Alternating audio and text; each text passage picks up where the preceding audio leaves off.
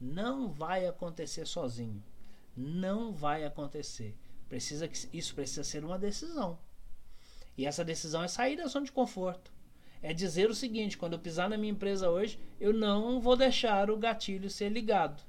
Por quê? Porque eu vou moldar o meu ambiente, vou colocar escrito em cima da minha mesa um papel grande falando: não comece as suas atividades antes do planejamento X, para que eu não caia nesse comportamento automático de novo. Se você fizer isso, duas coisas vão acontecer. A primeira, você vai começar a se decepcionar. Por quê? Porque você vai ver que não vai acontecer. E aí você começa a falar, tá vendo? Não adianta, eu mesmo que tenho que pôr a mão na massa para resolver.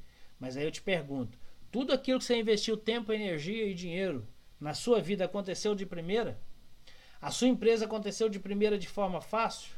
O seu trabalho novo, todo trabalho que você pega novo, ele acontece de primeira de forma fácil? Não.